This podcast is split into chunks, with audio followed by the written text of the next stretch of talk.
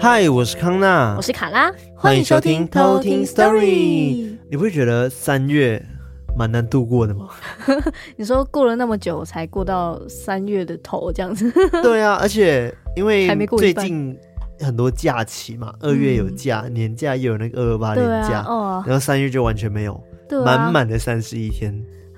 唉。叹了一口气。接下来四月初有放假，对对对。但我觉得三月真的很难熬，对对啊，然后又很忙这样子，嗯，哎，所以我们就需要自己去创造假期，就比如说请个特休什么。你说 right now 吗？明天马上就老板请假，你应该有特休了吧？对啊，我现在有特休了，太。新的一年了嘛，真的真的对，新的一年就有了。想当年还在马来西亚念书的时候。说放就放，不是啊，没有没有 说放就放，说翘就翘，对，不是，是因为马来西亚假期很多。哦，因为我们种族很多，嗯，哦，所以所以我们其实好像算是全世界排名前几那种假期最多的国家。哦，真的哦，所以如果别的种族他们可能有什么特殊节日放假的话，你们也会，yes，因为马来西亚是一个很有爱的一个大国 大国家，对啊，就比如说呃华人的农历过年。然后也一样放放到初三吧，还是初四忘记了。然后马来人的过年哦，他们也会放啊，哦，也放差不多一个礼拜左右。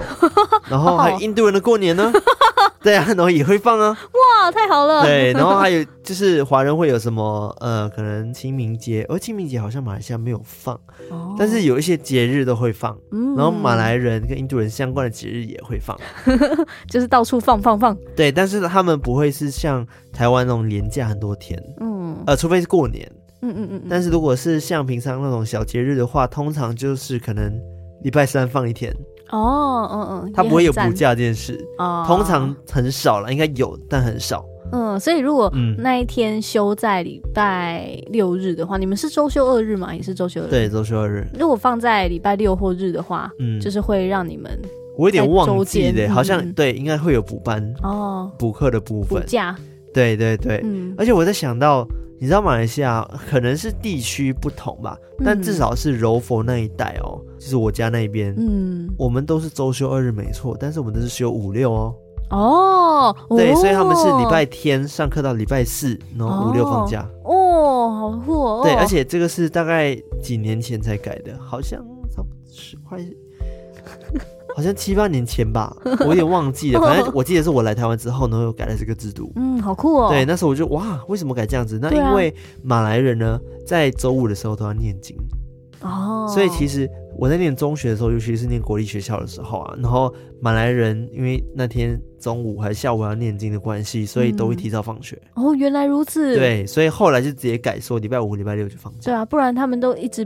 不用上课，就，就那一段时间都会不在。没有没有，就是提早下课，哦、提早放学这样子。哦，对，不如让他们放假，好好念一天这样。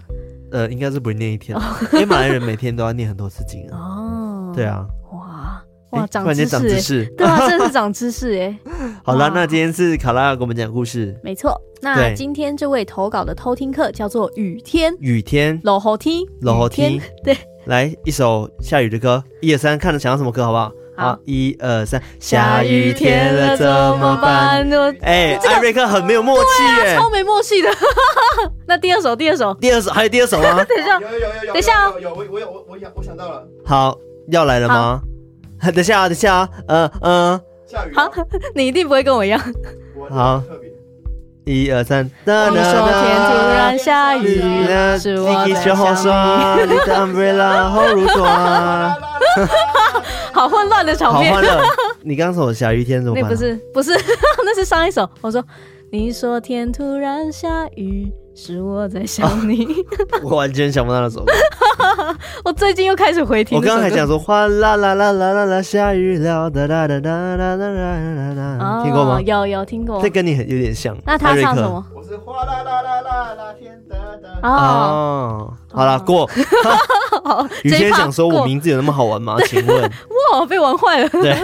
好，那这个雨天他之前其实也有投稿过很多篇故事。嗯。对，那他今天这一篇故事是关于他曾祖父嗯的一个故事，这样子，嗯、就他曾祖父非常的酷，待会大家听了就知道。嗯，就是可能是曾祖父显灵之类的吗？有点像，而且哦，哦，这个真的是我看我记得雨天好像有特殊体质。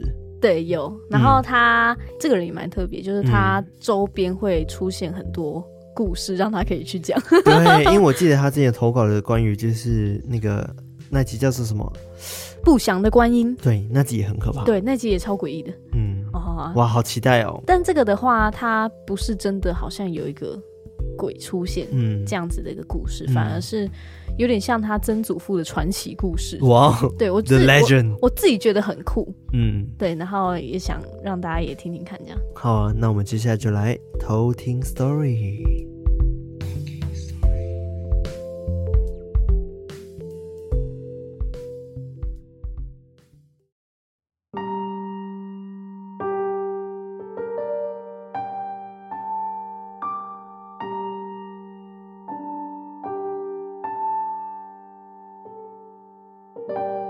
是关于我曾祖父的故事。我曾祖父是历经日治时代的人，当时的台湾因为卫生条件不好，台南爆发了鼠疫。曾祖父小时候为了躲避鼠疫，就跑去台南当时最有名的天公庙天公庙去当童工义务帮忙，希望能借由神明的力量去避免感染鼠疫。但没想到，后来还是被躲来庙里的难民所感染。当时医疗资源不发达，曾祖父也只能在家里的床上待着。就在曾祖父发烧昏迷当中，曾祖父的妈妈，也就是我的高曾祖母，就在床头发誓，只要能把这个儿子救回来。就终身吃斋拜佛，而曾祖父在半梦半醒之间，他看见自己穿得破破烂烂的走在路上，在路上碰到了住在隔壁的年轻人，他问：“你们这是要走去哪？”年轻人指着前面的石桥跟城门说。我们要去打仗啦！有人叫我们去当兵，要走过去。曾祖父看了看四周，还有其他隔壁邻居的朋友也往前走上了桥。就在曾祖父想说跟着大家一起走的时候，准备走上桥时，突然桥旁有一个人大喊：“你母亲在等你回家，不用去当兵。”回来！他转头一看，这不就是平常关庙当中关公大老爷旁边的周仓将军吗？他身边还停着赤兔马。曾祖父停下脚步，没过那条桥，就被周仓将军一把抓住肩头，说：“回去，你母亲在找你。”然后曾祖父就醒了。此时看到床边的高祖母泪流满面，但却带着笑容，嘴里一直说：“太好了。”曾祖父才知道，原来他高烧两天都没有醒过来。醒来之后，他跟高祖母说，他还梦见了隔壁那几个年轻人先去当兵了。那些人现在怎么样了？高祖母才跟他说：“那几位年轻人昨天都感染鼠疫，发烧走了，现在正在办丧事呢。”曾祖父才庆幸自己逃过了一劫。从此，一家人如果到了关庙，都要特别祭拜周仓大将军。后来，曾祖父做到日治时期很高的官。但却对人民非常好。解放后的光复时期，不断的让没有田赋的人可以占地为田，因此死后进了台南天公庙的牌位被祭拜。有一次，祖父身染重病，也是整个人昏迷不醒。这时候，在照顾他的祖母趴在床边睡着了。祖母就梦到家里楼下突然传来木板敲地、很吵杂的声音，他下楼一看，发现是曾祖父头戴官帽，身着官服，被十六个人的大轿扛着。前面的官差拿木杖敲着地板说：“肃静！”祖母不懂事，就问：“是谁啊？怎么那么吵啊？”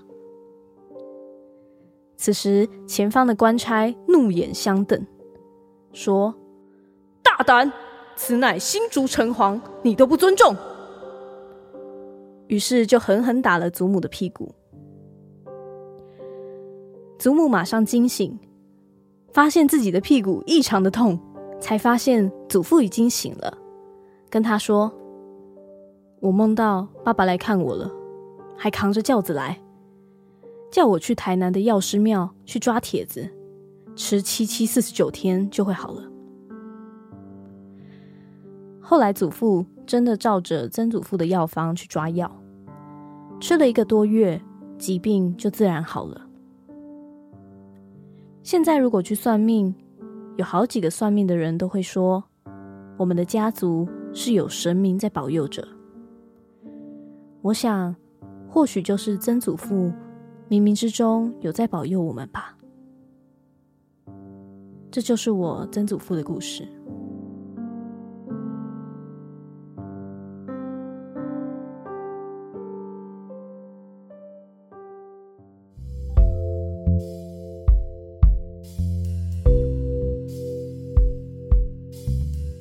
我在想啊，他的曾祖父。这样子算是有天命吗？嗯，我觉得应该是他在嗯。在世的时候，因为累积很多功德，嗯，因为很多不是这样嘛，就是如果你在世已经累积很多功德，你死后就会被评判，然后如果你是真的很有功德的人的话，他就会把你升官对，升官对。然后再加上说，因为他当官治理的时候也当的蛮好的嘛，嗯，所以也被很多人民爱戴，嗯，所以在他。去世之后还有帮他就是祭拜，嗯，所以也可能因此升官这样子。嗯，我觉得很神奇，尤其是那个梦境那一段，嗯。对啊，超酷的。就是他的曾祖父，就是明明得鼠疫，然后感觉快挂了。对，真的快挂了。然后就梦到快挂那个过程吧。对，因为等于说，跟他一起染鼠疫的人。就在梦境里面，都是一群染鼠疫的人，但是走过那个门的人都死了。对，走过那条桥的人，呃，桥对桥桥的人都死了。然后后来是因为被那个周仓将军叫住了。对，他还骑着赤兔马来，因为他赤兔马就在旁边，嗯、他可能骑来，然后先停在旁边，对，然后再叫他啊，不要过去，不要过去，这样。你妈没叫你当兵啊？对啊，你妈在找你，赶快回去。这样子哦，超好的。对，然后他才没事。对，而且神奇哦，他一把抓住他的肩头。你妈在找你，嗯、快回去！而且我觉得很神奇，是他那时候就想说，哎、欸，怎么大家都在走那个桥？他就随便问一个年轻人、嗯，就是他隔壁邻居的年轻人，就问，就哎、欸，你们要去哪里？他们说，哎、欸，不知道，就是有人找他们去当兵。嗯嗯，对啊，居然是用这个，居然是这种说法、欸，对啊，好神奇哦。然后就说要他们去当兵，嗯、要走过那个桥，这样、嗯。对啊，好神奇、哦。结果走过桥的人，后来发现也都初一过世。对。哇，这没有办法解释啊，为什么？啊、好难解释，就是刚好只做梦吗？但后面也很难解释啊。就是他阿妈不是看到了他回来吗？曾祖父回来，而且还就是坐在轿子里面回来。对。十六个人扛着大轿 把他架回来，对。对然后阿妈还想说，怎么那么吵？怎么那么吵？叫他安静的，结果被打屁股了。对，然后起来屁股异常痛。其实我念那一段的时候，我有 NG 很久，就笑很久，然后才继续开始念的。感觉很好笑，那画面很很有想象空间，你知道吗？就是一群人，然后就明明看起来像大官了，阿妈在这边安静，你们不要吵。对啊，你们谁啊？都吵？肃静。好了，我觉得很有趣，对，我也觉得。但是我真的是第一次听过周仓将军，我没有听过哎。嗯，我之前也没有听过，嗯、然后我一查才知道说，他一直都是在关公旁边的一个左右手。哦，对，所以如果去关公庙的话，应该通常都会看到周仓将军在旁边。哦，失敬失敬了。对啊，我之前也不知道哦。对，那你今天要给我们科普是周仓将军吗？没错，就是周仓将军。来来来来来，对？那你有没有听过一个俗谚“关公面前耍大刀”？有，没错，就是说什么不自量力啊，然后在比自己能力好的面前卖弄。对对对。那为什么会有这个俗谚呢？就是这个周仓将军 直接破梗，是因为周仓将军在关公面前耍大刀吗？没错，他真的有在关公面前耍过大刀，但是他不知道关公其实很强。对，那这个其实也有一个故事，嗯，就是。相传说，以前周仓还没有追随关公之前，有一次就在操练武艺，就耍了一套大刀的技法，嗯、然后然后旁边的兵将都哇连声叫好，好啊，好啊，然后这也让周仓就是嗯忍不住很得意这样子，嗯，然后甚至还说，如果有人刀法比我厉害，就愿意帮这个人拉马拉脚凳，嗯哼，然后有一个兵将就看到周仓那么得意，就说。周哥，你先别吹牛，我怎么突然有口音？周哥，你先别吹牛啊！周哥，你先别吹牛啊！你要是敢跟关二爷比试，兄弟们就真的服你了。然后，然后周仓一听，但是他其实心中早有这个想法，嗯、就他已经盘算很久。嗯、然后他现在又被兵将们一击，他就不管三七二十一的就骑上马，然后往关公的家奔腾，嗯、就是去他面前，就是想要耍给他看这样子。对，就是要跟他 battle 这样子。嗯、然后周仓到关公的府上的时候，关公当时正好在看书。嗯、然后周仓他还没有进到府里面，就先听到他的吆喝声。然后我讲说读书读到一半的时候开门，嗯，有个人在耍大刀。对，有一个。嗯，怎么了吗？啊，你还好吗？突然表演了起来。我如果是我的话，我会默默的把窗关起来。对，就是把那个门。然后打电话报警。然后关公他就听到吆喝声嘛，然后看他风风火火的进门，就说：“哦，要比试这样子。”关公本来不想要就是随之起舞啊，但是周仓却一直激他，就说，一直靠近他，然后把刀在他面前耍嘛。对，然后没有，他就说，他就一直说什么胆小鬼啊，胆小鬼那种，哦、一直去激他。敢不敢比啊？不敢比啊！对啊，不比是小狗。然后他就一直刺激关公，所以关公就只好随便就跟门边的守卫就拿了一把长枪，嗯，他就以枪带刀施展春秋刀法跟周仓比试，嗯，这时候虽然周仓他确实刀法利落，嗯，但不可能是关公的对手，他就这样不到几分钟就败下阵来，嗯，直爽的周仓马上就向关公下跪，然后奉上自己的青龙宝刀说。好刀要给好汉时，二爷，老周算服你了。我把这个宝刀送给你，今后我就给二爷拉马拽凳扛大刀啦。这样，所以关公那把刀是他的刀？不是哦。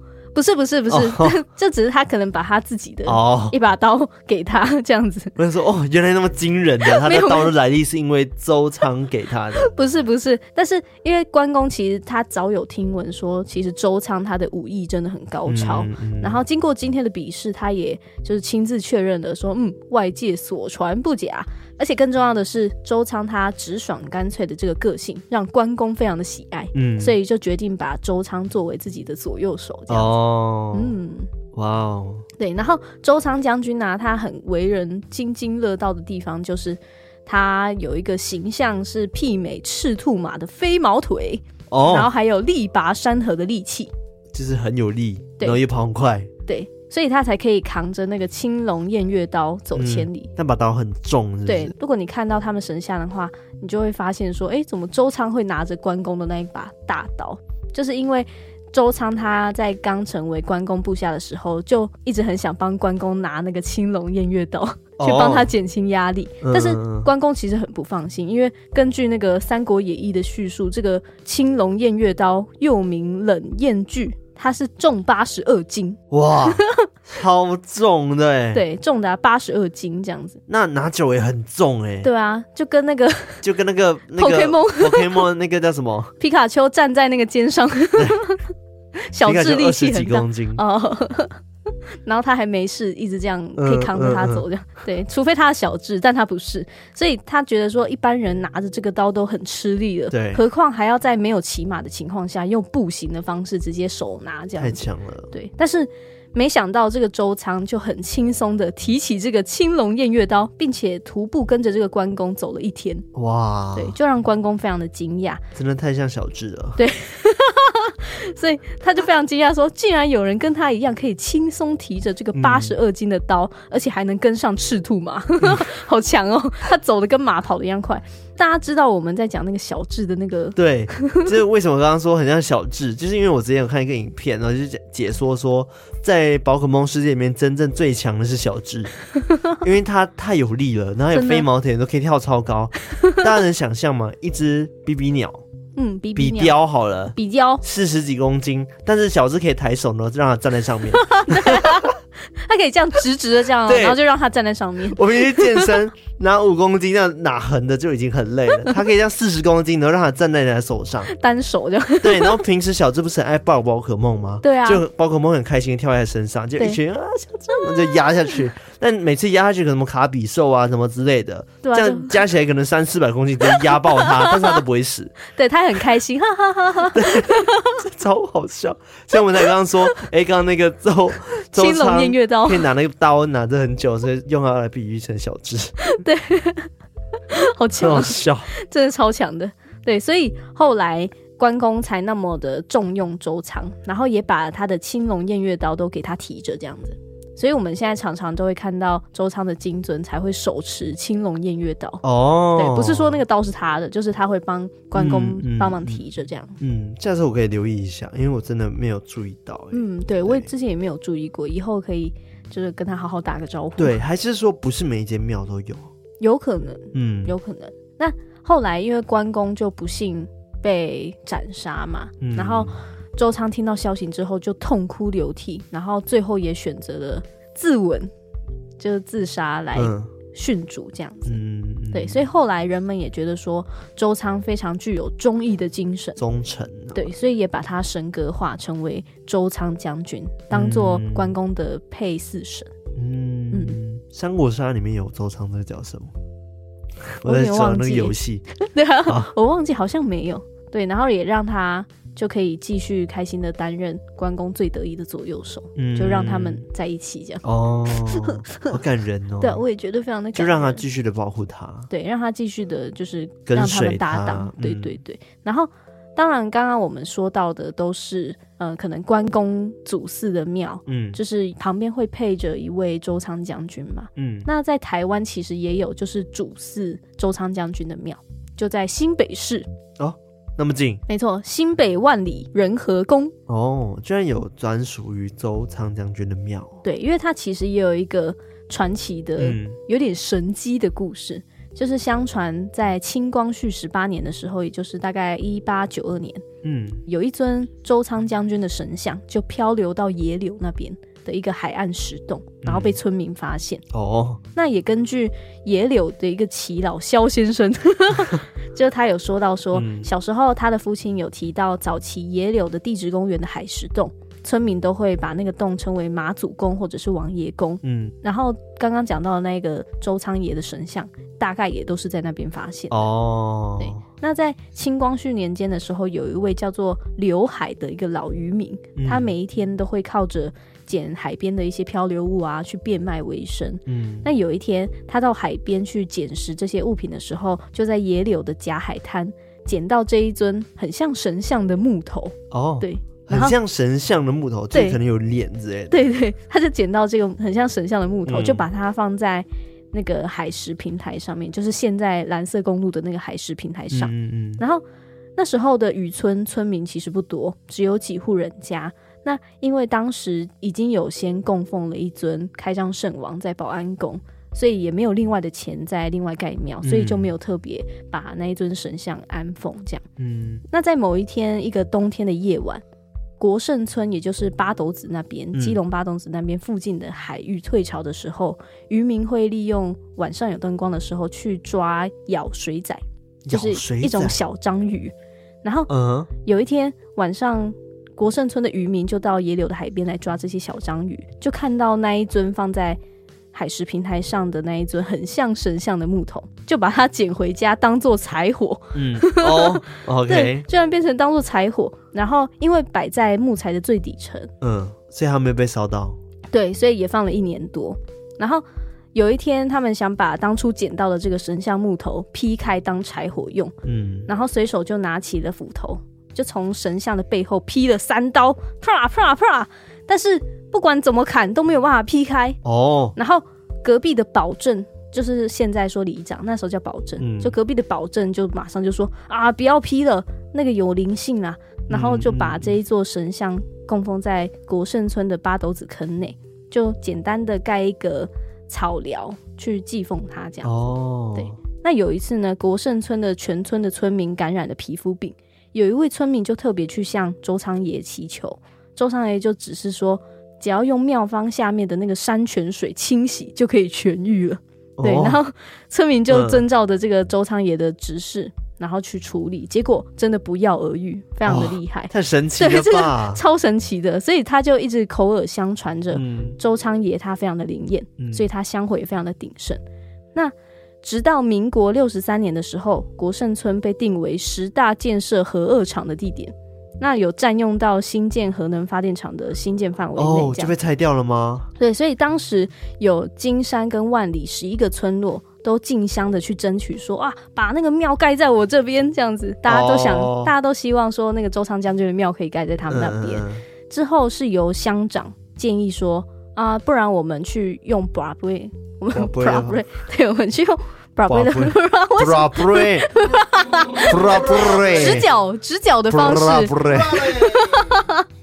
，Broadway。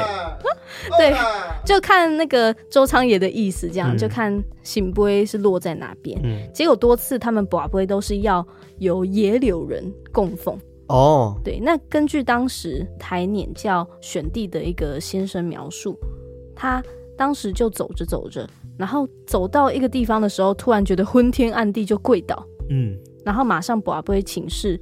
结果他就要在那边，对，就在这边定下。那这个地方就是现在的仁和宫这边哦，嗯，非常的神奇。所以之后他们就在现在新北万里的这个地方建庙，嗯，就是现在的仁和宫。哇，对，非常的神奇，真的耶。对，而且他 真的是突然昏天暗地，然后跪倒，就是有一个指示的吧？对，真的是指示。嗯，对，就让他们在那边建庙了。哇，好酷哦。对，这个就是大概。周仓将军的故事就到这边。哇，我真的觉得蛮有趣的。大家都很熟关公嘛，嗯，或者是我们只是我们不熟周仓将军，对，有可能。对，但是我觉得真的有让我就是越来越了解各种神明。对，真的真的，我觉得超神奇的。嗯，如果真的有机会到新北万里那边，嗯，我也想去，就是稍微打个招呼祭拜一下。对啊，对啊，哇。